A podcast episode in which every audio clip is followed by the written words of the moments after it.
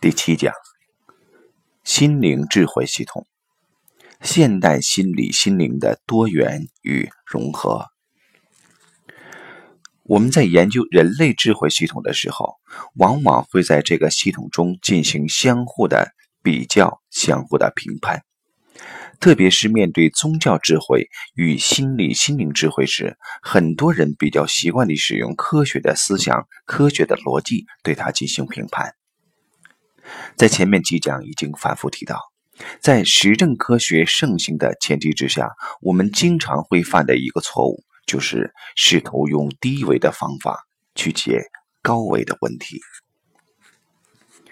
我们来看心理学体系，迄今为止比较权威的心理学方法是弗洛伊德的精神分析。为什么？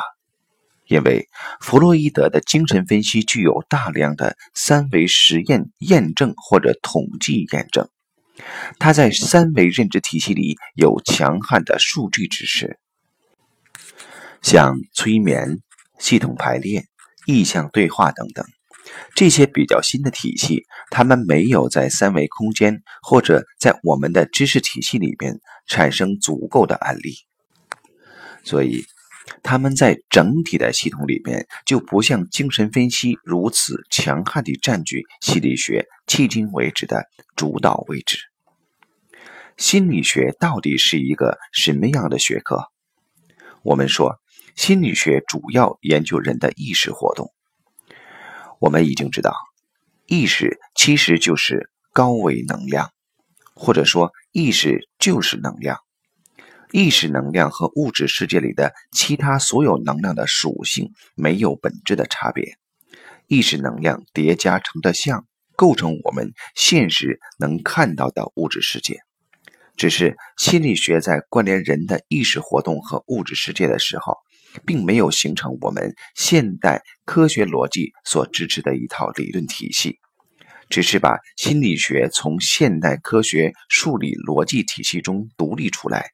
但实际上，它们之间是完全可以在逻辑上关联起来的。当一切都是能量波的时候，它在三维空间构成两种东西：一种是物质，它成像叠加构成物质；还有一种就是信息，或者说是意识，包括思想。《易经》里。将八种构成物质的能量分布与八种构成事情或者信息或者意识的能量分布相称，形成六十四卦。这六十四卦就是三维空间一切事物最基本的六十四种基因。所谓基因，就是能量波叠加的频谱，最基本的频谱叫基谱。六十四种基谱不断地重复叠加，构成我们现实呈现的一切万事万物。大家注意，这里面包含了事和物。事就是所谓的信息，是我们人类的意识活动。也就是说，意识活动和物质活动全是能量波叠加，而且它们之间在三维空间内叠加构成的事物是有关联的。但是我们并没有研究到它们之间的转换关系。这种转换关系发生在什么状态呢？是量子态。近代物理告诉我们，量子物理实验的实验结果与实验人的意识相关。这件事给我们非常重要的启发：物质世界的变化跟人的意识是相关联的。物质实体的变化，居然跟我们的意识也可以是关联的。当知道这件事情后，我们再回过头来看我们现在说的这套理论体系，就通达了。也就是说，在有形三维物质空间里面，能量波构成了成像的物质和集结在一起的信息；而到了第四维，能量波依然存在。这个时候，进入更高维度的能量关系，被心理学称之为潜意识。所谓潜意识，是潜在于表层意识背后的那些能量分布关系。潜意识能量分布与我们现实有什么关联？从前面的逻辑体系，我们知道它们是投影关系，是高维在低维空间的投影。我们低维世界的一切事物都是高维空间能量分布的投影，而高维能量分布是低维事物的投影源。其实，心理学研究的是三维和四维之间的临界关系。它不是从量子的角度，不是从数理的角度理解，它是从意志的角度去描述的。原来心理学在研究三维人的意识和高维意识之间的关系，也就是意识与潜意识之间的关联。比如说精神分析，精神分析来源于弗洛伊德写的《梦的解析》，他实际在研究人的潜意识。梦是什么？其实梦境具有高维属性，比如中午睡了一觉，我们觉得做了一个很长的梦，可醒来发现才过了五分钟。很多人有这样的体验，他告诉我们，梦境中的时间是无序的，梦境中的时间跟现实是不一样的，而不同的梦境的时间尺度是不一样的。《盗梦空间》这部电影非常精彩地演绎了在不同的梦境中，时间是变量这样一种概念。三维空间只有长、宽、高三个几何变量，当时间也是个变量的时候，就出现了第四个变量，比我们三维空间多了一个变量，那就进入第四维了。梦具有高维属性，起码具有四维属性。经常有朋友在现实生活中有这样的体验：来到一个新的地方，发现这个地方自己以前好像来过；有些人自己以前好像见过，但回顾一下自己的整个生命过程，跟这些人和事其实从来没有过交集。这是为什么？其实那是我们曾经在梦里到过这个场景中。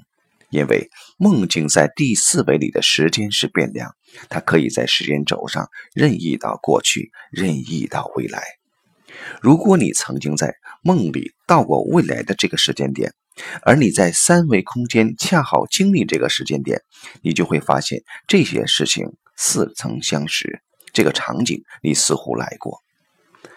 梦的解析，实际就是通过人们的梦境来解读。它在三维空间发生的事情的原因，它的内在原因，在投影原理的原因，然后进行疏导、调剂等。在心理学里面，还有关于认知的部分，就是认知心理学，它很符合我们现在描述的这个系统。也就是说，实际我们看到的这个世界是由我们的认知产生的。我在讲道家智能、讲到《易经》的数理模型的时候，专门讲过第三个能量波的重要性。第三个能量波实际上是我们观测者在看全息图的时候自己渲染、投影上去的能量波，或者说是投射上去的能量波。这个能量波来自我们自己的认知，来自观测者自身的能量波。而观测者自身所承载的频率特征，也就是频谱，其实就是我们的认知。也就是说，我们带来什么样的认知，就可以渲染出什么样的外部的呈现。我们进一步去研究近代的心理学方法，会发现越来越多的心理学方法明显地用到高维意识状态，比如说催眠。就是把人从现在这个有限的执着的某一个三维空间里面带出去，让他进入到其他的三维空间投影里面，去看到在另外的三维投影里面这些像与像彼此之间的关联。当然，催眠也分不同的程度。现实中，很多催眠师没有办法催眠出此生之前的情况，一般只是回溯。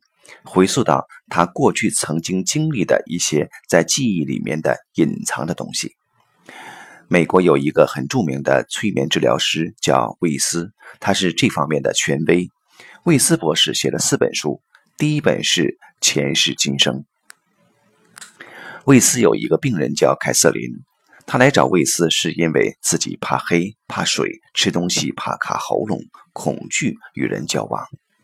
魏斯在给他做催眠的时候，回溯他过往的经验，发现并没有什么特别明显的事件足以让他产生恐惧、纠结。催眠以后，并没有什么效果。魏斯坚信，在催眠的理论体系里面，通过催眠让人回溯到今生今世曾经发生过的那些事情的发生点的时候，可以让人在那个点上重新认识这个世界，进而化解内在的纠结，心理障碍就被去掉了。但是，凯瑟琳的这个案例使他很困惑，催眠没有明显效果。魏斯对他进行了更深度的催眠之后。凯瑟琳说了一番话，让他很吃惊。他说他在法国的某个地方，是一五几几年，是几百年前。布里斯很震撼，他相信凯瑟琳在催眠中说出来的话一定是他曾经经历的，但是为此没想到竟是他出生之前的经历。他很好奇，就继续催眠凯瑟琳，想看看究竟发生了什么。凯瑟琳在那个轮回里面是一个小女孩，村子里发了洪水，她和她母亲在那场洪水中被淹死了，所以她怕水。凯瑟琳在催眠椅上经历了一段的时间的身体挣扎后，慢慢平静了。这件事对魏斯的影响非常大。经过深度催眠，他还找出来其他的事情，这里我们就不一一列举了。其实。魏斯在写前世今生的时候很纠结，到底将这些案例写出来还是不写出来？作为一个无神论者，他不相信前世来生。在西医的逻辑体系里，这也是一件很荒谬的事情。可是他又全然相信心理学理论知识与实践活动。最后，他还是决定尊重事实，把它发表出来。这本书实际上叫《Many Lives》。Many masters，许多事，许多大师。因为在他后期的催眠中，他发现宇宙空间里边，在人的生命过程中，有许多内在的指导和指导意识在我们的生命中进行指导。凯瑟琳在俄罗斯那一世的时候是小男孩，他七岁的时候，父亲因为误判被判处死刑，这孩子的心灵饱受折磨，不久也就去世了。在催眠的间隙，凯瑟琳的声音突然变成了浑厚的男声。他问魏斯：“你知道这件事儿在告诉他什么吗？”魏斯吓了一跳。他说：“实际上，这一世他是来学会人是不能被冤枉的。”后来，魏斯慢慢知道，原来我们每一世都带着这一世的功课，而这一世的功课怎么完成？一定是在你自己选择的体系里完成。你可能选择一个穷人，可能选择了一个富人，可能选择了一个国王。那要完成的目标是什么呢？是学会爱，学会接受、原谅，学会包容。所以，在这个里面提到了 “many lives, many masters”，许多事、许多大师的概念。这个大师是隐形的。实际就是在现代心灵学里面所谓的高灵、高我等等，在东方文化体系里面叫元神、神识，其实都代表一种更高维度的投影原理的能量关系，它会跟我们三维能量在特殊的条件下产生关联。所以，实际上催眠可以把人从三维空间提升到投影源。